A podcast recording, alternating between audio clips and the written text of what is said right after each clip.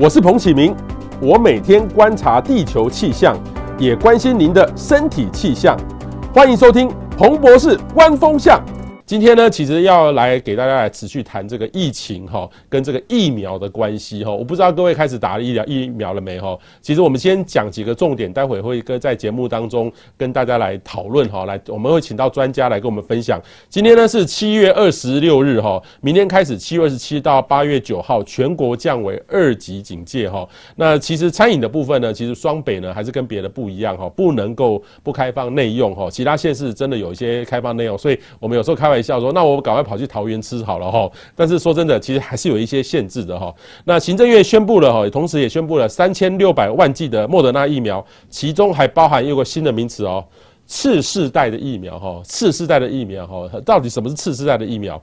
那高端疫苗呢？也在七月十九号通过 EUA 的疫苗，哈。昨天指挥中心也宣布，高端的疫苗可以纳入公费的接种了，哈。你要不要来打过这个高端疫苗啊？哈。那还有呢，就是大家很关心的这个疫苗混打的问题，哈。大家都好多人朋友都很关心哦，一直一直跟我讨论说，婆婆是，我们打 AZ AZ 结合 BNT，很像是世界上最好的疫苗，到底是这个样子吗？哈。而且呢，这个。呃，开放了接种已接种的 AZ 疫苗的第一到第三季哈，目前是开放第一到第三季类哦的这个对象，然后八周如果已经接种八周后哈，就以莫德纳疫苗作为第二剂了哈，其余对象则暂定十到十二周才能混打这个第二剂，这是一到三类的对象。那另外一个呢，就是采取科学化呃来疫情管控的新加坡，最近禁止新为了要进入这个第新的一波疫情哈，所以他们从二十二号开始再度禁止这个餐厅内用。社交聚会从五人降至二人两个人哦，这比台湾还严格哦，所以到底是怎么样回事？而且放而紧缩大型活动的人数限制，这些措施呢都会一直持续到。八月十八号哈，所以这个是很多的国家是跟我们一样的哈，所以今天呢，我们特别访问到叶庭瑜叶医师，他是英国的哈注册医师哦，同时也是产业的疫苗专家。那我们常常看到很多新闻上医学相关的名词，都看呃，我自己都要花点时间去理解哦，有看没有懂。但是叶医师呢，真的很专业哈，呃，他更擅长呢，把大家很难懂的东西哈，可以让大家听得懂啊，真的很厉害。所以我们就请他来跟我们讲清楚。所以，如果呢，各位朋友有任何的困扰，欢迎留言跟我们来分享。最重要的是，今天呢，请各位呢，把我们今天的节目分享给你认为需要的朋友或是重要的人。所以，请大家赶快分享出去，让你的朋友知道。好，我们先来欢迎叶医师哦，叶廷瑜叶医师，叶医师你好。好，何博士，大家好。好，呃，叶医师，我先介绍一下哈，呃，各位有没有看到，他是 Glasgow 大学哈，这个是 Glasgow 呢，我两年多前去过哈，在苏格兰哈，苏格兰，呃，英国呢有分苏格兰、英格兰哈，啊，我蛮喜欢这个苏格兰的哈，各位知道苏格兰有 Whisky 哈，而且它有一个 Highland 的高地哈，我开车经过这个 Glasgow，我觉得这个地方好漂亮哦，呃，苏医师呢，叶医师呢，就是叶廷瑜叶医师，他就是 Glasgow 大学的呃全科的医学士哦，他也在英国服务过，呃，剑桥大学。觉得医学院的内科的住院医师哈，那他现在呢是专门在做产业的疫苗方面的医生哦，专家哈。叶医师你好，叶叶叶医师你好，大家好。好，好，叶医师，我好奇的问你说，其实我们台湾哈，大家都很高兴，明年明天要降二级了哈。我今天出门的时候都发现我们的车路上的车子都变多了哈。呃，但是呢，很多人还是在问哈，我们有降为二级的条件吗？哈，呃，降二级可以持续多久？哈，那有些网友呢都很不乐观哈，甚至我前几天刚好到在在新北市的时候，就听到那个侯友宜侯市长说，全世界的国家只要一解封，没多久就会跳起来。他非常担心，他非常的贪心哈，而且呢，现在我们的疫苗覆盖率真的很不够，社区也有一些黑数，一降级就等着爆发，所以你怎么看？嗯，好，那其实严格来说，这个非常难预测，所以各个国家他们用了非常多的流病模型来告诉大家说，到底呃未来的趋势会怎么样。所以比较多的国家是用模型模呃流病模型来去告诉大家说，诶、也许会往哪边跑。那严格来说的话，它有三大的因素。第一个是要看我们遇到哪样的变异株，对，那目前我们台湾的呃好险还是 Alpha 在我们的社区蔓延，所以还好险不是 Delta，那 Delta 的话就相对比较难去解决它。那第二个话是我们的疫苗覆盖率，那如果越高的话当然是越好。那再来也是很重要的一个就是民众的行为模式，如果他是维持解封前的类似三级的行为模式的话，那就会有比较好的机会去压制这个呃整个疫情的一个蔓延。那这张我们可以看到，英国为什么当初在六月二十一号的时候决定要延迟四个礼拜再解封？那这个东西的依据就是一个流病数学模型。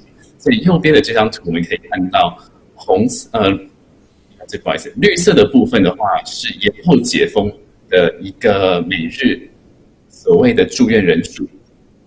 对，那呃，所以六月二十一号的话，如果说早四个礼拜解封的话呢，它的这个住院人数就会到达接近三千人，但是如果你往后延四个礼拜再解封的话呢，这个东西就可以被压到一个比较合理的范围，就是绿色的这个范围。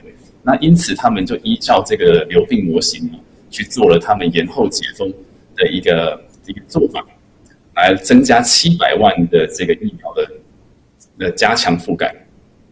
OK，好，那我问一下医生，像英国会像我们台湾每天开记者会公布确诊人数吗？还是就盖牌了？还是只看医院的量能？呃，他的记者会的频率没有那么的高，是怎么样？他他们我可是你刚刚给我看，呃，包含的这个你提供的各种的表，很像我看不到说，呃，会主动像我们台湾最关心今天几例，今天几例，他们是反而是看这个确诊数，对不对？呃，现在的话，现在的话是看主要是看住院重症以及死亡人数，尤其是死亡人数。对，还有这个重症住院，这三个指标会比较重要。那当然，一开始的时候，大家看的比较多是确诊人数。对，因为确诊人数越高，就代表一定比例的人会死亡。但是现在的好处是，经过大规模的疫苗覆盖，呃，已经把确诊人数跟住院还有死亡的人数做非常强度的一个切断。也就是说，呃，不管今天几万几万人确诊，不代表说会有那么多人住院跟那么多人死亡。所以两边的关联性看起来越来越小，那这个最大最大的原因是疫苗的覆盖。OK，那英国现在等于是疫苗大概打到多少？然后第二季有多少？目前的话，大概接近了七成，全民的第一、哦、第一剂的覆盖率。那第二季完整打完的话，已经超过五十几 percent 了，五十几 percent。OK，可是英国人会不会有时有些人像我，我也遇过有一些台湾人，就是说听信说这个他们的习惯，说打了之后对身体不好，死都不去打。英国也会有这样的人。这个你后面那个现在到七成，是不是有三成就是不打的？还是说这个只是时间的问题，慢慢会到百分之八九十以上？呃，七成的部分是指全民，所以呃，提出十八岁以下，他并没有被纳入公公费疫苗的覆盖。不是全部的十八岁以下在英国是需要被覆盖的，所以它本来就不可能会达到百分之百。OK OK，所以英国还是十八岁以下不用打，对不对？目前还是没有针对十八岁以下要强制他们打，只有针对十二到十八岁的这个重大伤病的儿童或是免疫缺乏不全的儿童，那有做施打的这个建议。那其他的部分目前还在讨论中。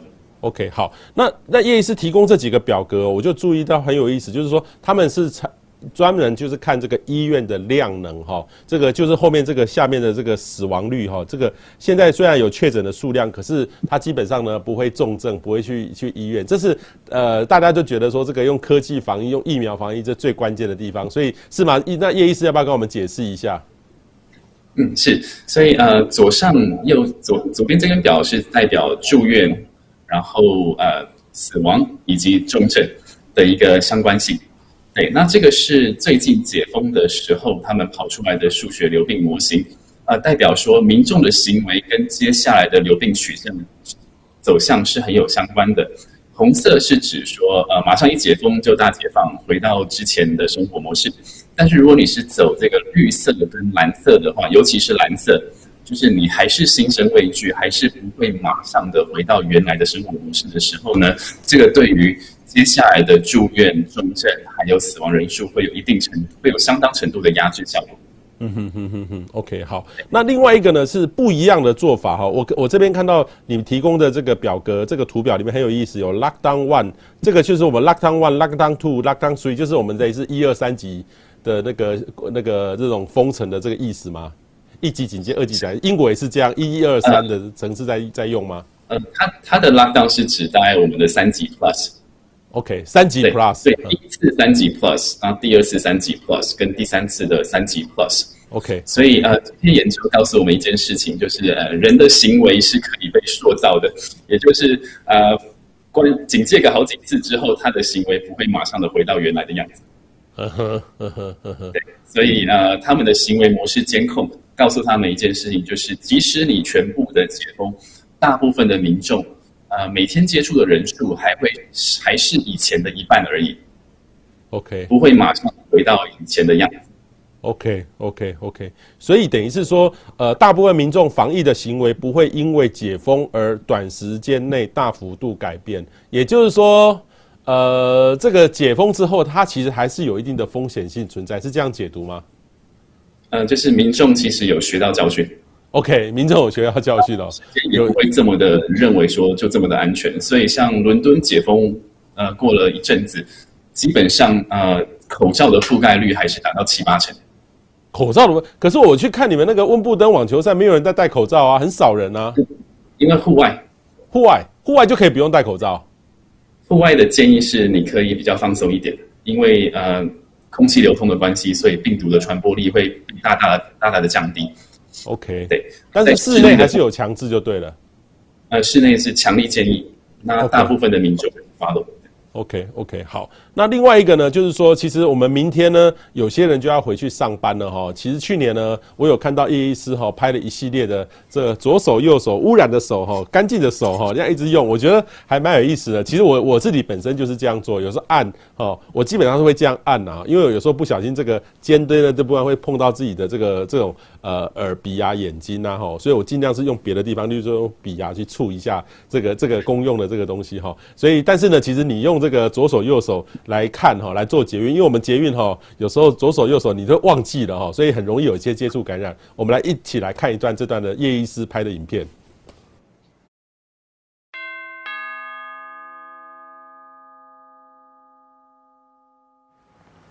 上捷运之前，腾出你的双手，取出口罩，保护别人，也保护自己。到了捷运站，每个出入口都有准备好酒精。我们取出酒精，消毒你的双手，保护别人，并且用消毒后的干净手来戴上你的口罩。这时候做一点分配：左手是你的干净手，右手是你的污染手。左手取出悠游卡，直接感应入门。紧握扶手，站稳踏阶。下电扶梯时，紧握扶手，不要担心。等捷运时，你还是可以用你的干净手。划你的手机或者接你的电话没有问题。进入车厢之后，用你的污染手紧握把手，不要担心。但是污染手不要碰触你的脸部以及个人物品，保持一个安全距离，背对人群。如果你这时候需要咳嗽，往下咳到你的手肘，并且远离他人，降低飞沫传播距离。列车到站以后，使用你的干净手取出悠游卡，感应出站，并且立刻消毒，保护自己。哇，这个医生提提供的这个蛮蛮好的哈，这个五个大步骤哈，所以请大家可以留意哈。所以医生要不要再补充一下？我们在捷运当中哈，哪些有可能会在捷运上？呃，其实包含你的这个手扶梯啊，手扶梯就尽量不要去碰啊哦。但是你一定要一定要一定要去拉这这一块，拉拉的那个那种东西。所以等于是说，你有一只污染的手，干净的手，我觉得这个比喻蛮好的。你要不要再补充一下？是，所以呃，两边的话就不要交互去感染它，不要去感染它。对，就维持一个污染的一个范围。OK，就不要让这只手去碰到你其他的东西。但是我假设这只手已经污染了，然后我看到你影片里面是说我污染的，然后我拿到酒精，然后喷一下，然后抹一抹，抹抹干净，我这只手也就干净了吗？病毒就被杀死了吗？如果针对冠状病毒的话，基本上呃可以就是达到了完整消毒。OK OK，所以这样就够了，不必我还再跑去再洗个手，然后再喷一次酒精。洗手是最好的。OK OK，好，干洗手是没有办法的情况下。OK，好。那另外一个呢，就是餐厅脱口罩内用这一块呢，其实我一直听到很多人说啊，没事啦，哈，有有，但是有一派就很担心哈，所以到底。英国以英国或国际上的这个案例来看的话，餐饮到底能不能解封？怎么解封？做好这些政府或是国际上的指引就没事了嘛？哈，因为我我们其实有想过一件事，就是说餐厅的假设是有一些服务员端菜给你的话，纵使一人一格的话，不是桌菜的话，那其实他在端到你前面的时候，其实距离你也蛮近的。所以虽然戴个口罩，可是说真的也蛮近的。然后呃，你吃的当中呢，有时候这个过程当中，呃的飞沫一定会讲话哈。其实像悬浮微粒也也会在这个室内里面扩散哈。呃，当然我也想过说，那我们是不是在户外吃就可以了？就是但是好像也不行，就是任何吃都不行。所以呃，我们的指引怎么样看？说怎样子指引才是最好的指引？啊，对，所以呃，的确室内。食用大概是比较危险的一种行为。对，那因为它有几个东西，第一个就是你会脱掉口罩，所以你的飞沫的散播的机会就会大增。那再来的话，是因为餐厅的环境，所以有很多接触的一些点，对，也很难说你去接触之后马上消毒，然后再去接触。这个东西的做法要非常的严格的去执行。但呃，在餐厅环境这个部分是相对比较困难的。那另外的部分是在于它是一个密闭空间。对，所以呃，密闭空间对于这个气溶胶的散播是一个比较不好的一个环境。嗯，对，所以在其他国家的做法的话，一般如果针对餐饮的开放，是先开放户外用餐，对，然后限制人数，呃，把这个社交距离拉出来，在户外用餐，呃，然后再逐步逐步的回归到室内的这个饮食。OK 好。所以室外用餐啊，室内就要要先开放室外，在室内。可是我好奇的是说，呃，因为这几个已经那个我们台湾的很多的餐厅已经两个月哈没有营业了，其实生存都遇到很大的问题。呃，我记得英国的时间很像更长哈，所以英国的英国的这个餐厅的这个呃改变是怎么样？等于是说他们是不是比台湾长？然后英餐厅怎么办？是不是倒闭的也很多？他们做出什么样的特别的改变，或是什么样的指引？其实他们做出非常多的纾困，因为他们的关闭时间关了非常的久。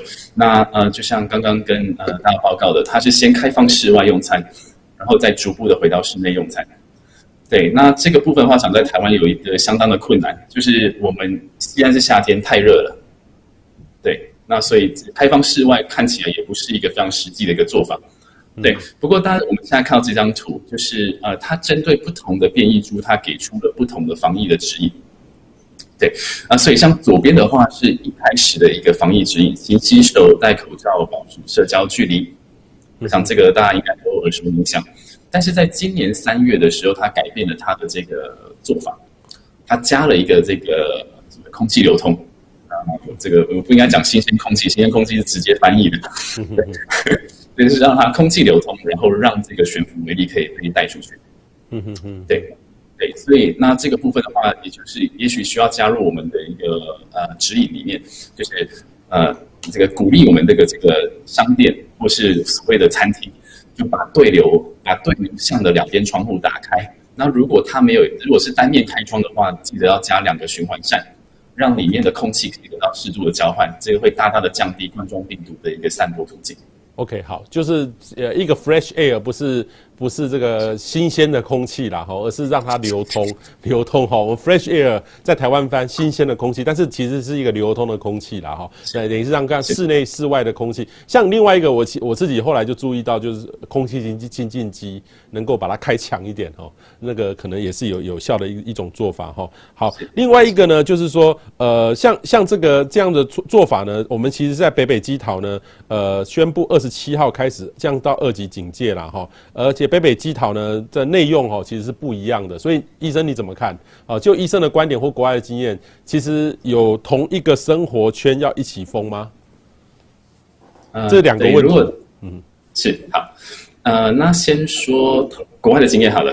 对，如果说是疫情非常严重的话，他们的封锁是就是真的完全的封锁，对，它会限制呃每一家。每天可以出去的人数，那最严格的时候可能会限制一到三次，你只能做这个所谓的食物的采买啦，或是呃有些你必须出去出去就医，你才能够出去，不然全部的时间必须要待在室内。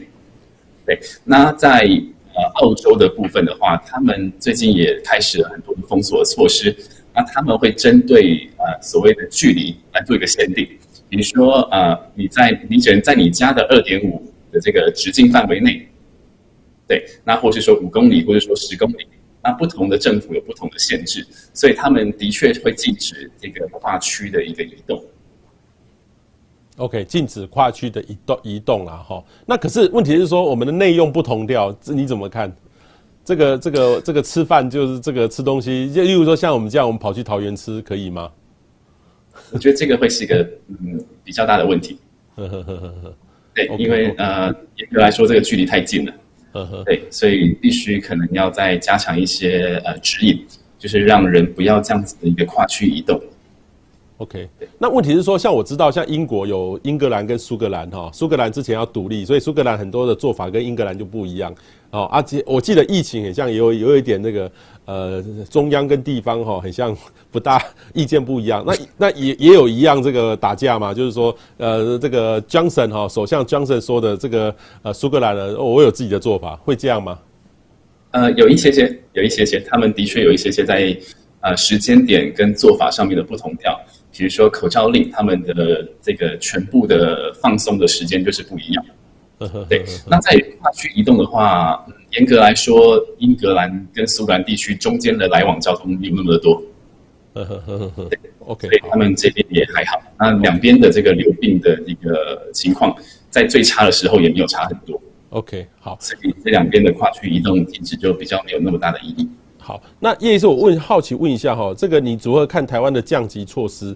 这个降级措施呢，呃，也有人说其实这个只是尝试哈，是两个礼拜后再来评估，看会不会再往下，还是说持续又再回来哈？所以你觉得目前我们的降级的这个措施有办法应付现在的呃国际上的疫情吗？还是说你是乐观的还是悲观的来看这个目前的措施？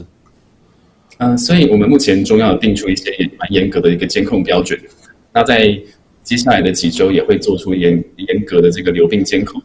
那大部分的政府在解封的阶段时，都会做出类似的做法，就是先解，然后我再观察。如果真的不行的话，那我会再封回来。嗯，是，所以它会是一个一一个尝试性的一个解封，然后再做持续的监测，然后再做相对应的一个处理。那我想这个是大家都做类似的事情。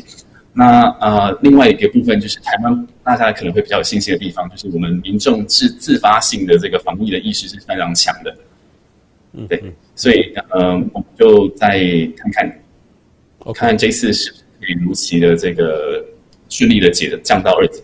OK，可是是不是全世界都是一样？像这样解封，数字就会再再跳起来，没有一个国家是例外的，是这样吗？呃，每个地方的这个背景环境都不大一样。呵呵呵，对，对，那也要看你面对是哪个变异株。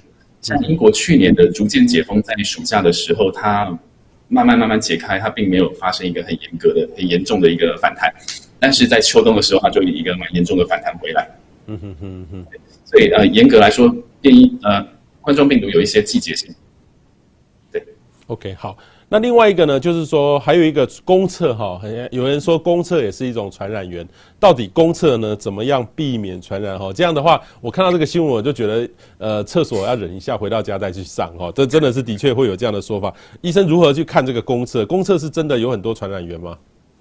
嗯，好，那这就要回到我们的冠状病毒的传染途径。所以最大宗的传染途径目前还是一致认为是飞沫，飞沫啊，在接触。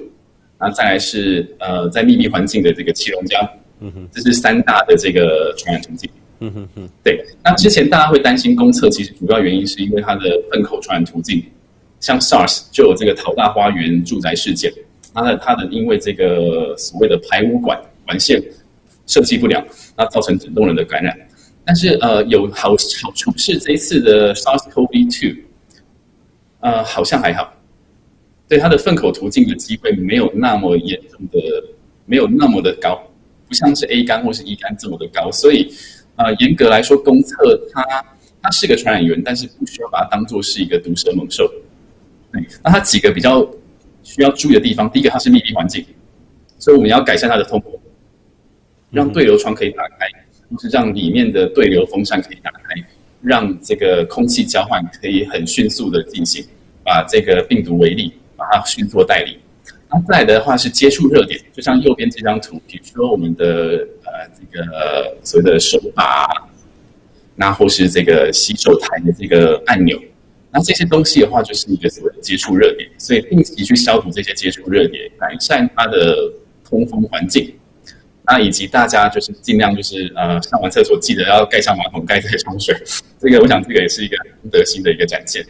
所以我想做到这几项，再加上适时的人流管制，那人跟人进去中间有一定时间的间隔，我想这些就可以大大降低这个公厕造成感染源的一个原因。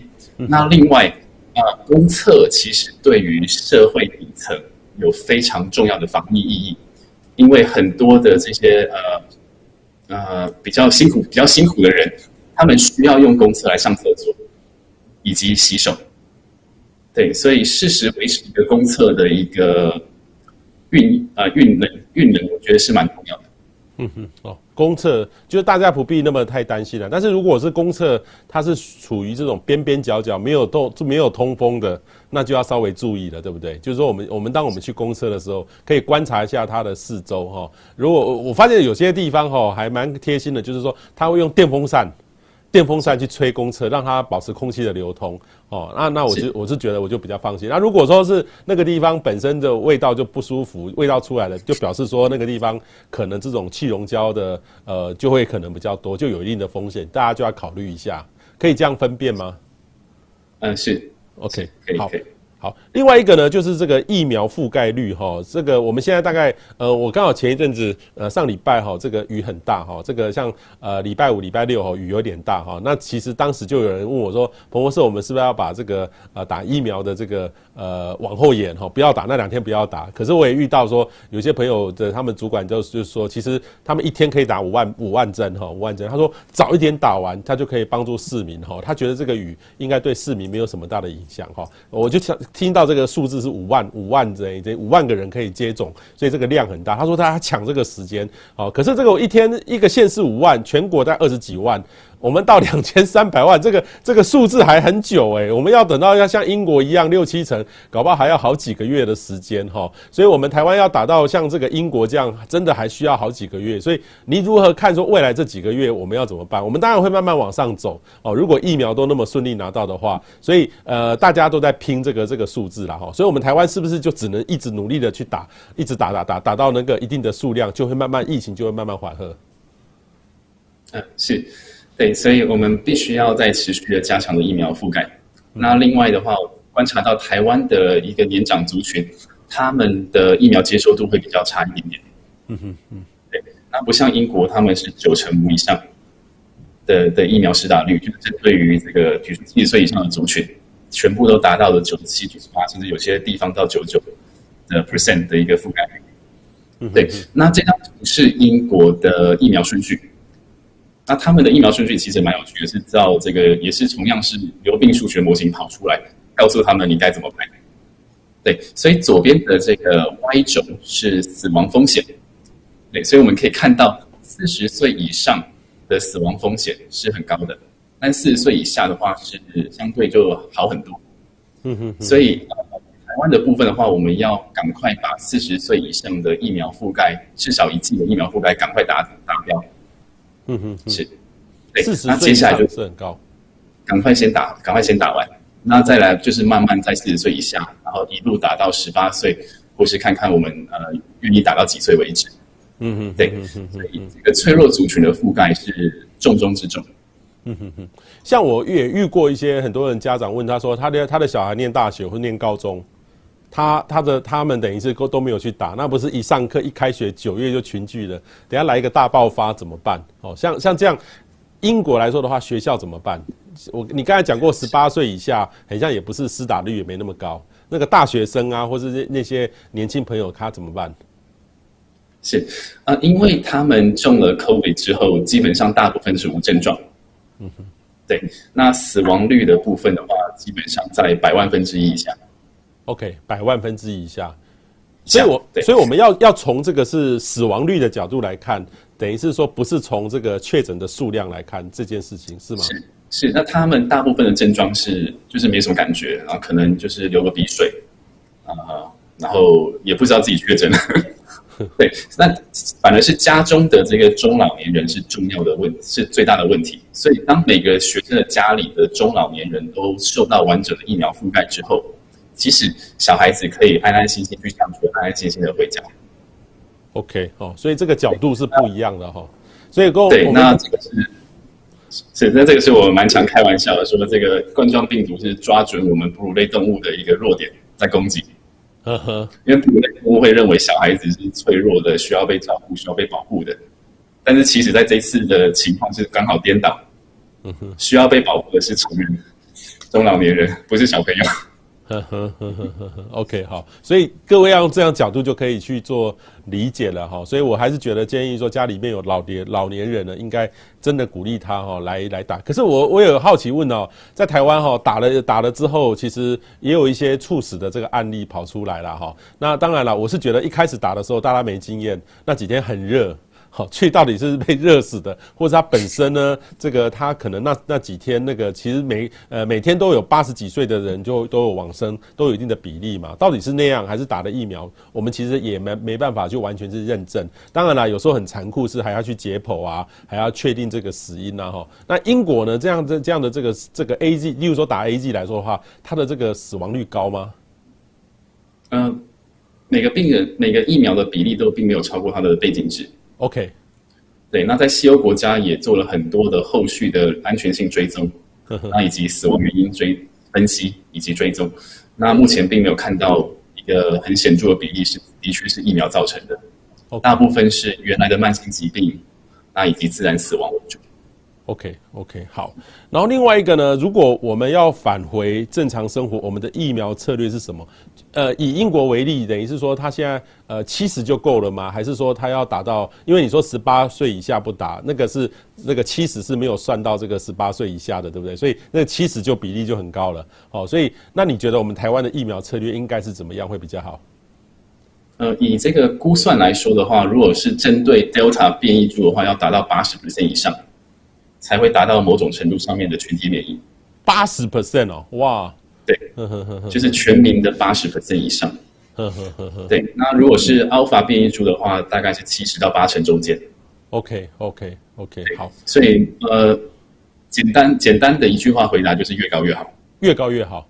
好，越高越好。所以，但是这个也需要沟通，对不对？很多人就觉得说，这个很像心里面就有一些莫名的感觉，然后就是有很多副作用，就真的都不打了。这个是需要大家用科学的角度来看这个问题。嗯，是。好，另外一个呢是说，其实目前的这个疫苗到货量哈，真的还不够啦哈。是呃，应该是说。让多数人哈接种第一剂，还是说少数人完成两剂？如果按照这种情况下，我们要怎么分配这个？是要让大家都筛检了一剂，然后再等一下，然后再慢慢再再再再来呃两剂来做？还是说有些人可以完成的就先完两完成两剂？是，那这个是要需要做一些优化，因为台湾目前的情况比较特别。台湾是目前呃外境外是 Delta。呵呵。那境内是 Alpha，对，所以两边的做法会不一样。嗯哼，那如果要降低这个 Alpha 降降低 Delta 进来台湾的机会的话，就必须要把高印度株、高 Delta 接触的呃族群要快速的打完两剂。对，因为他们的第一剂的保护力大概是三十三 percent 左右，但是如果打了第二剂之后呢，会大幅的拉高。对，所以为了要保护台湾暂时免于 Delta 的一个侵袭，我们必须要把一到三类的高接触 Delta 你的这个族群，来尽速的把它的第二剂打完，来保护境内人民的安全，那也保护他们的安全。那如果针对境内的英国猪暴露族群的话呢，就真的可以等。对，那因为在其他国家也做过非常多的流病流流病呃预估模型。每个模型跑出来都是说，广撒第一剂会比让少部分人完整打完两剂，对整体的死亡率下下降有非常大的帮助。对，而且第一剂跟第二剂的间隔，基本上只要只要在三个月，甚至有时候四个月以内，都没有太大的问题，因为光第一剂它就可以维持一个非常长时间的重症住院跟死亡的保护能力。嗯哼嗯哼。所以像新加坡、像英国、大部分的西欧国家，啊，甚至加拿大，啊，他们都在拖延第二季的时间。如果他疫苗不够的情况之下，他就会把这个间隔拉长。嗯哼哼哼。但是如果这个拉太长的话，会不会原来打的这种，例如说原来打的 Moderna 它就没有效了？目前看到是可以维持至少一百一百一十几天以上。一百一十几天以上，不是二十八天，所以各位也不用太急。所以很多人说，那我第一剂要是打了 Moderna，可是 Moderna 第二剂就没了，那怎么办？那这个时候是不是可以去打个 A G？这个混打其实还是在呃政府还是在努力的在在研究当中。我我我们也不能说看到国外那个呃，例如说像那个那个梅尔克德国总理梅克，他第一剂 A G，第二剂 BNT，我们就赶快来学了，这是最好的。我们要怎么看这个选疫苗的问题？是，所以混打这个它的时空背景，它的时空背景是它不确定这个供货会不会非常的稳定。呵呵呵呵。所以在英国二月的时候，他开始做这个混打的研究，那叫 Concorde Study。嗯哼。那我们到应该到下一讲。OK。对。OK，就就就这里。哦，应该是这里这里。呃，再再下下一讲。OK，好。所以他这个时候他做了 Concorde Study，就是来去解答这个问题。嗯哼，对。那呃，他是主要的目的是让他能够比较弹性化的去解决这个第一季跟第二季的问题。那至于有没有更好，其实不是当初这个实验设计的目的。对。那目前的话，我们的确看到了 AZ 再加上 BNT，不管在 B 细胞的免疫跟 T 细胞的免疫，呃，都比单打 AZ AZ 来的好。嗯哼嗯哼。OK，, okay. 所以啊、呃，这个是一个蛮有趣的一个现象。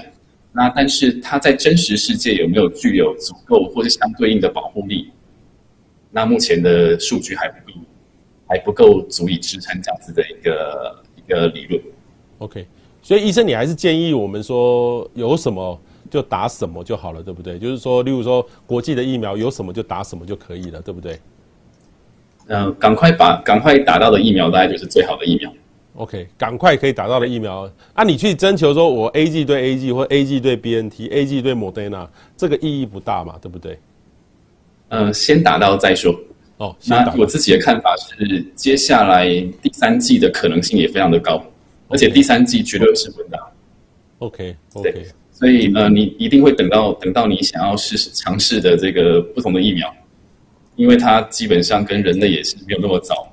被被我们解决，跟我们会共存好一阵子。OK，对，所以以后都有很大的机会，不用担心。好，另外一个呢，就是变变种病毒啦。哈，有没有只光靠这个边境主防疫的主角境外吗？这个其实我们看到这个当这个 Delta 进来的时候，其实很像也没有办法，也很难守得住了哈。不过后来有调整一些策略啦哈，这个呃要十四天哈，原来等于是更严格的一个方式。所以这个变种病毒呢，按照我们现在的这个边境的管理哈，真的会可以守得住吗？还是说啊、新的这种变种病毒还是有可能透过别的途径再进来？呃，对，呃，所以边境的防守的话，需要持续在加强。嗯哼，对，那我们目前应该做的还算蛮完善的。嗯哼，因为有持续在加强这样子的一个边境防守。那为什么我们需要把 Delta 拖住？主要的原因是因为它的传播力，还有重症住院跟死亡的部分，都比 Alpha 来的强。嗯哼，对，那在我们境内的疫苗覆盖还是不是很理想的情况之下，我们必须要把大魔王这个 A 级怪兽。尽可能的往外拖，嗯哼，对，往后延迟它进来的时间，也许它有一天还是会进来，嗯哼嗯。但是如果我们可以买到这个时间，把境内的疫苗覆盖达到一定比例的话，即使它进来，也不会造成太大的伤害。嗯哼嗯哼。那医生，那你这样这，对，那你这样说的话，其实例如说，好，假设英国的比例那么高，好，英国假设施打疫苗已经到了、啊。呃，八成，假设都八成了，那我们台湾一可以去开放，让英国人就可以来台湾，这个不必隔离十四天吗？还是不行？因为他还是有可能是呃打了疫苗，他但是他可能还是确诊了，还是阳性，对不对？还是有可能传染的。他还是有可能带有 Delta，Delta，呵呵。那 Delta 一旦进来台湾的话，我们就会很麻烦。OK，所以所以短时间对是。所以，所以，例如说，像我知道欧洲都有一个疫苗的护照，不是都如果有这个疫苗护照就不用呃，我打了几个疫苗，用手机 APP 这样可以给人家秀一下，我就我就确诊了。英国英国是这样吗？呃，对，目前它是有开发这个 NHS 的 App。那它的各个国家中间的整合目前正在进行当中。对，那呃，开放边境的主要的唯一呃最大的原因是最大条件是境内的覆盖率要达到一定程度。嗯哼，嗯哼，嗯哼。所以你不怕别人进来，因为我境内的这个老人跟脆弱族群都有受到疫苗的保护了。但是还没有达到这个条件之前的话，要开放边境是相对很困难的一件事情。嗯哼哼哼。OK，所以所以等于是说，呃，要阻绝境外哦，还是用现在很严格的一个做法才是有效。纵使我们疫苗施打率现，除非是很高很高的，才有可能会开始像英国一样。英英国现在是全面都打开吗？还是说有分不一样的灯号？呃，它有分红红灯，还有橙橙色以及绿灯。呵呵呵呵，那红色的部分的话，还是需要呃呃所谓的隔离旅馆隔离十天，然后再加上两次的检验，才能够才能够呃解除隔离。嗯哼哼哼哼哼，它是针对这个比如说南非猪或者新兴变异猪的国家来做这样子的边境管制。嗯哼哼哼哼，OK，好。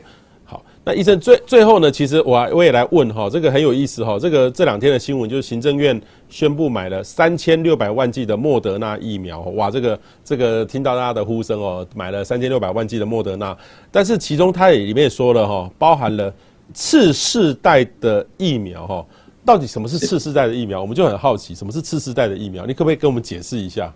好，好，那我们就要回到这个简表。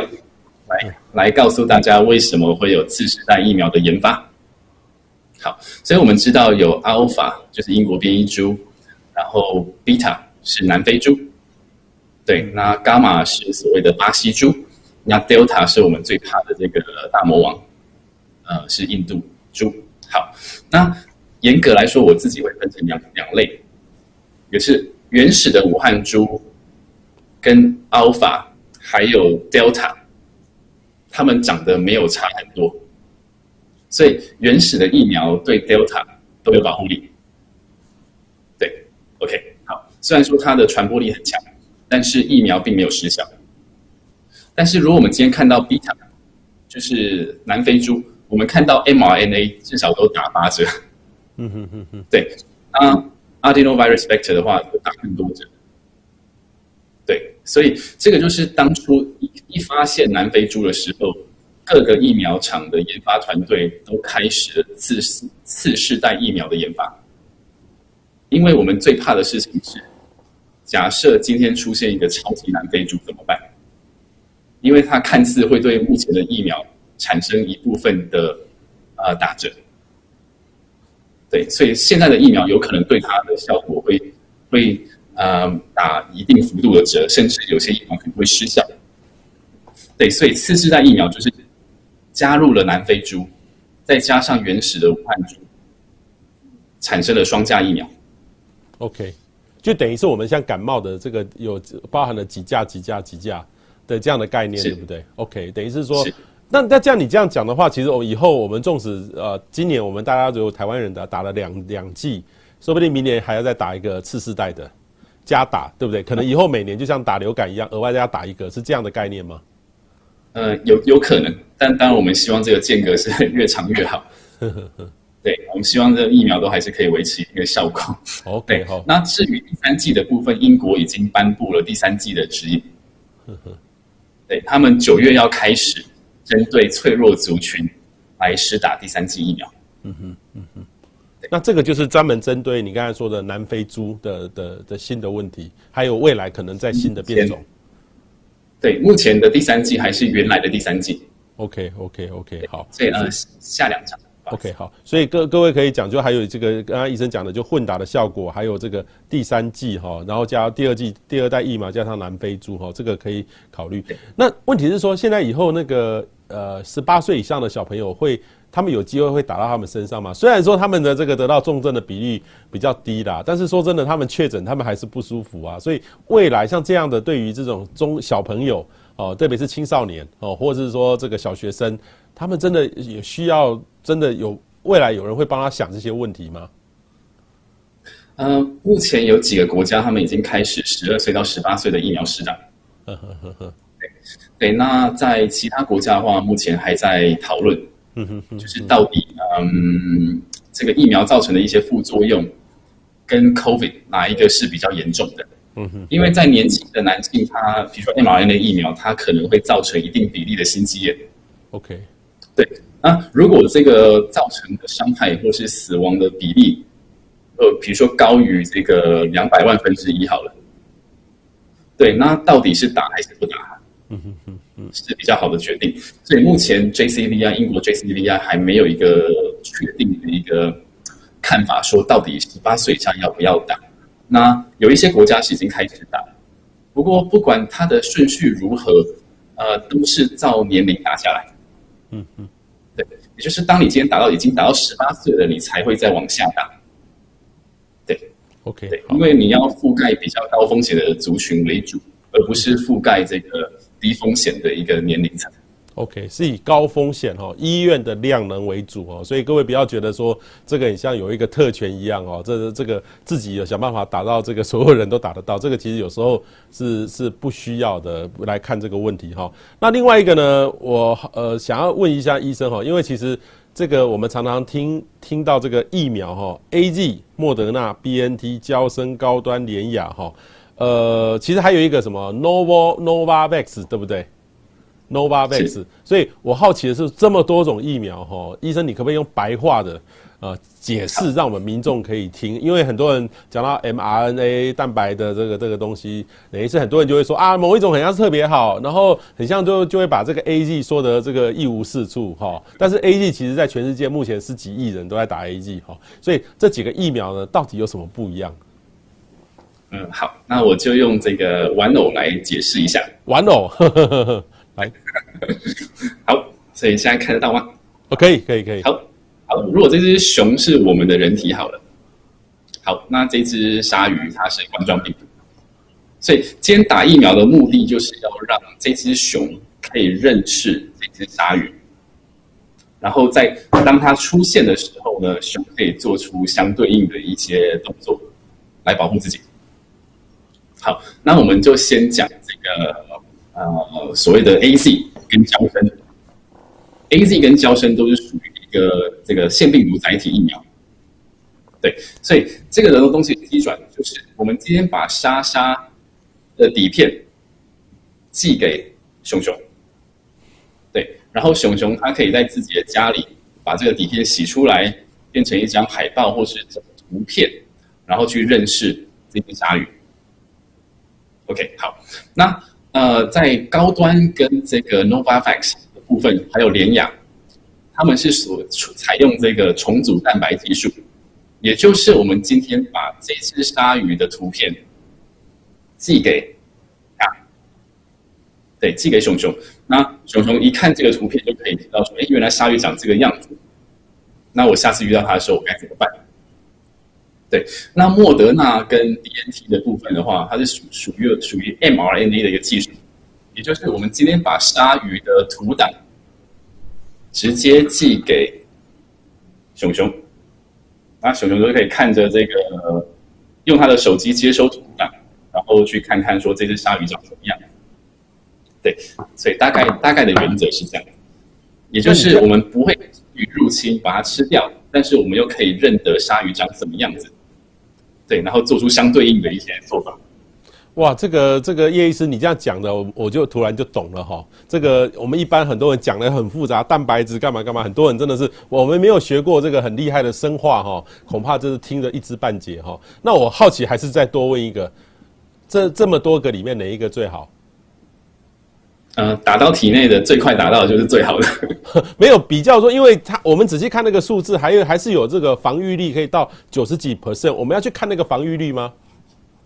呃，防御率的话，他们因为他们不是一个抓对厮杀的临床试验设计，所以很难去比出一个高下。因为他们执行的时间点跟族群跟病毒株都不一样。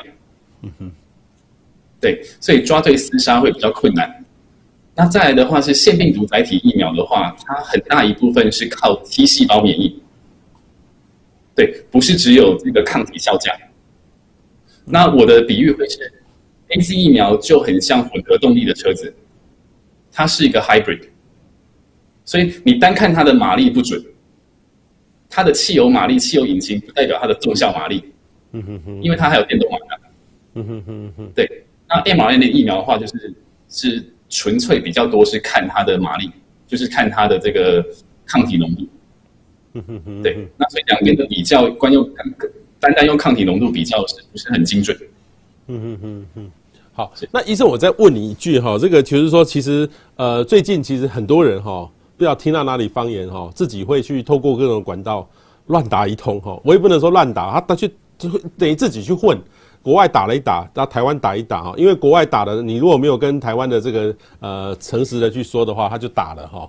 那有有些人在台台湾打一打，然后又跑去国外打。好，但是说真的，这个如果万一出了状况，这个怎么负责？这个我是觉得一定有它的风险性存在。所以，呃，到底怎么混？哈，随便混就可以吗？还是怎么混是最好？还是说这个我们必须考量上这个？因为很多人，我们最近太多人跟我说，彭博士，你第一季打 A G 哦。哇，那你第二剂应该要赶快来打什么什么什么什么什么啊？你为什么还要再打 A G？我说我政府告应应该按照我这样算，应该有 A G 啊。然后说，哎、彭博士，你那个打呢，可能是澳洲那个泰国的 A G 耶，这不好不好不好，你要打什么什么最好？你你怎么样看这个道出大家很似是而非的问题？呃，是，所以呃，当初他会做混打试验，是要让这个疫苗的使用弹性拉高，然后增加它的覆盖率，然后让第二剂可以比较有弹性的做法，让每个人都可以打到第二剂。对，那呃会不会造成危险？其实还好，因为英国的 Concord Study 他们的安全性监控看起来还好，就是 A Z 混 B N T 或是 B N T 在混 A Z。那虽然说这样子混打的方式会增加你的副作用的反应，但是安全性的部分并没有观察到太大的问题。对，所以严格来说不会说造成危险。对，那至于有没有意义的话呢？呃，目前的资料还不够证实出它这个增加的免疫反应可以呃给予这个施打接受疫苗者真实的一个保护力，这个部分的资料还没有出来。不过在免疫反应的话，我们可以看到 A Z 再加上 B N T 或是 A Z 再加上莫德纳，它的确在免疫反应，不管是 T 细胞或是 B 细胞都有拉高。嗯哼哼，都有拉高，这个是目前科学上有证实啦，所以科学也在进展当中啦。我们不用那么的急，就是说，等于是说，当然啦，就是说，医生可能这样一讲，很多人这个待会选择，就是说，打了 A G 之后，下一季就想要去抢莫德纳了，吼，好，但是但是说真的，这个呃，我还是特别呃回复刚刚这个医生说的，就是有什么就打什么，就是最好的疫苗，对不对？对对，那我自己第二季也是接 A Z 的，所以。Okay. 应该应该不会太长的。OK，好。然后这个另外一个呢，就是最近这个高端疫苗通过这个 EUA 的哈，但是争议还蛮多的哈。其实就很多人说，你看那个英国啊，看美国啊，都有把那个那个会议都公开啊，台湾都不公开，然后就到最后跟我们讲一个结果哈。所以医生可不可以这个跟大家白话再解释一下这个疫苗临床试验的阶段，EUA 的阶段跟代表的意义是什么？嗯、呃，好，那这边就依照欧盟以及美国的法规来做一些解释。好，那这个是传统疫苗开发时程跟上市后监控的一个流程图。所以在传统的疫苗的开发，它必须要第一第一呃第一期临床试验结束，再接第二期，再接第三期，第三期完成以后，才会送到这个法规单位，然后跟这个 ACIP 的建议。它才会大规模进入公费啊疫苗的接种的序列。好，那这是传统的一个做法，那很耗时间，可能六年，可能八年，可能十年，可能十二年。对，那这一次我们做了一些改变。对，那我们做一些堆叠式的一个临床开发，所以我们可以把一二期临床试验合在一起，或是二三期的临床试验合在一起，那同个时间呢来增加产能的提升。然后在第三期还没完成之前，只要第三期达到了期中报告，那在美国可以拿到 EUV，这紧急授权使用。那在欧盟的话，可以得到了条件式的上市许可。嗯哼哼，对，所以它是用堆叠式的方式帮大家省时间。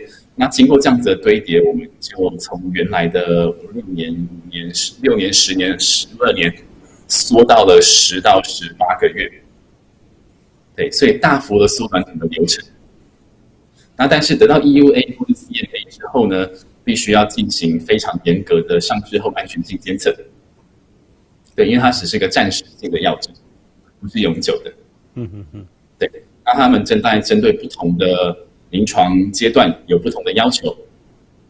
对，OK，好。然后如果说我们来看哈，刚才医生讲的用白话讲的，我就大概就听得懂他的这个做法了哈。因为因为有时候防疫哈，必须不能靠个六年，六年的话，我们大家都染，每个人都只能靠这个感染哦来当成是抗体啊，这个是压力就更大了哈。那目前来看的话，你看科学化防疫的新加坡，其实最近呢进入新一波的疫情，其实最近开始呢再度禁止餐厅内用社交聚聚会人数从五人降至两人哈，两人不是哇，这个压力就很大了哈，而且紧缩大型。活动的人数限制，这些措施将实施一个月到八月十八号哦。医生你怎么看？这个就是有可能是我们台湾未来可能面临到的界境吗？嗯，是，所以它是一个开开放放放放开开。嗯哼哼哼。那它这一次造成的主要的原因是 Delta。嗯哼哼。Delta 变异株入侵到他们的社区。那这几天他们呢，在上一周，他们看到了一个 KTV 的一个群聚效群聚的这个。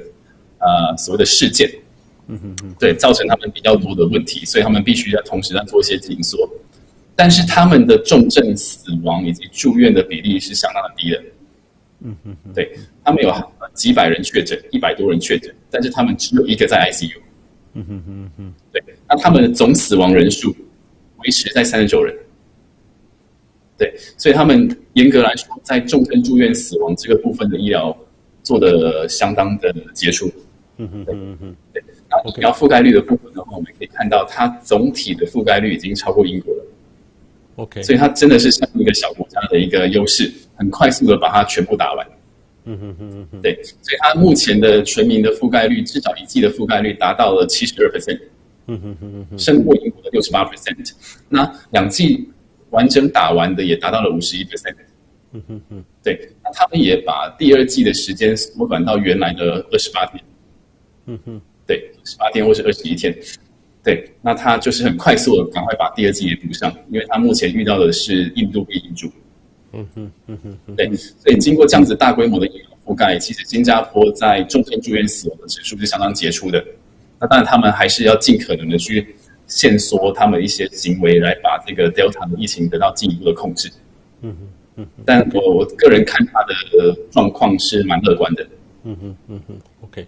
好，然后你如何看台湾的防疫的目标？哈，未来呢？其实，呃，看来这个每天都有一个这种十几个是跑不掉的了，哈。就清零，哈，这个加零可能有一点困难，哈。我们该怎么样看未来的目标？是流感化生活呢，还是就跟病毒共存呢？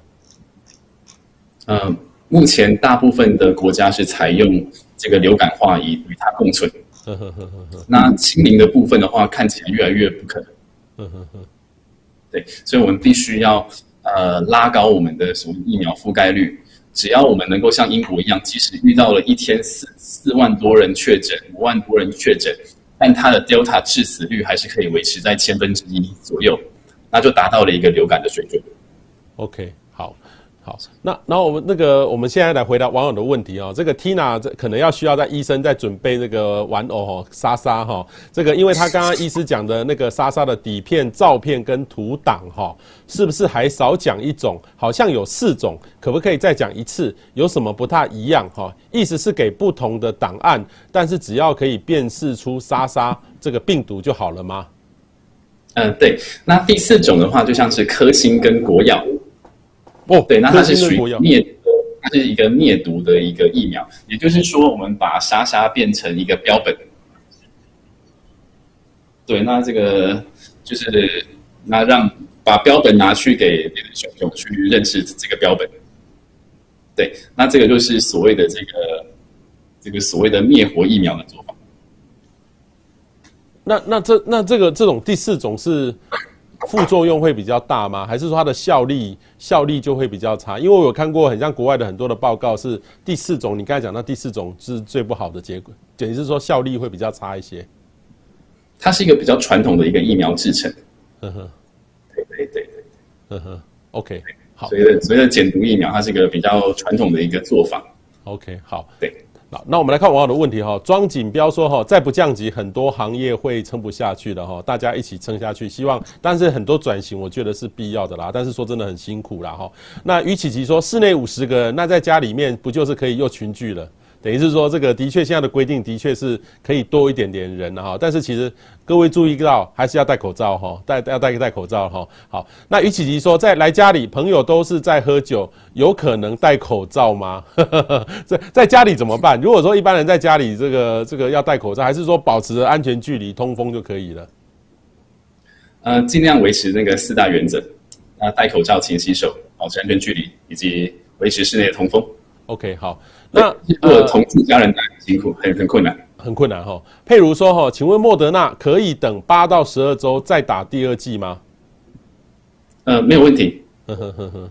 对，那很多先进国家的做法，在一开始都这样做，把它拉到至少十二周。OK，好。对，这个。呃，波波比波比周说哈，一堆人还没有排到第一季，覆盖率超超级不够。第二季务请务必以边境和医护人员为优先哈。的确，现在是以优先啦，一到三类为优先了哈。所以目前的确是这个这样一个态度了哈。好，往下看一下各位网友的各位的问题哈。然后这个 Sherry 说，加拿大的安大略省也是为了弹性化而开始混打，顺序也颠倒，AZ 加莫德纳反过来打哈。mRNA 加 AZ 哈，不排斥任何的顺序，打第二剂最重要。但是我们台湾很像是还是要经过这个呃卫福部的探讨实验才能够来这样混打吗？呃，台湾目前是它有有几个实验正在进行。嗯哼，对。那昨天的 ACIP 开完会，他认为混打是可行的。嗯哼哼，对。那但是一开始我想应该会以 AZ 再加上 BNT 或是莫德纳为主。那因为其实大部分人的第一剂都还是 AstraZeneca，呵呵呵呵呵，好，所以倒过来的机会不大。OK，那蓝色香水海说，为什么第一季打啊莫德纳，第二季不能混打 AZ？为什么？嗯，它也也可以啊，也可以哈。对，它有在做这样子的实验，但是它的免疫效力，呃，至少在英国的一个 BNT 再加 AZ，它的免疫效力。啊、呃，并没有比 BNT 加 BNT 来的高。哦，OK，OK，T 细胞免疫有拉高一点点，嗯，对，但是 B 细胞的免疫看起来比呃 BNT 它再加 BNT 来的稍微再低一点点。好，那节目的最后呢，不知道医生还有没有呃话想要跟网友特别再提醒哈？因为明天就进入这个呃降级哈，第二级，但是说真的，我们还是我个人还是蛮担心的，数字呢可能又会再起来，或者是什么有一个破口哦等等会起来，我们该怎么样去面对？呃，最快达到的疫苗就是最好的疫苗，呵呵，所以大家就你就鼓励大家去打疫苗就对了，是，然后维持呃非常杰出的这个防疫的习惯，嗯哼，勤洗手啊，戴口罩啊，随时保持一个安全距离啊，以及以及维持良好的通风，OK，好。所以，我们今天非常谢谢叶廷瑜叶医师来跟我们分享哈。下周一中午十二点，请大家准时收看彭博士官方向。谢谢叶医师，谢谢，谢谢，谢谢大家，谢谢。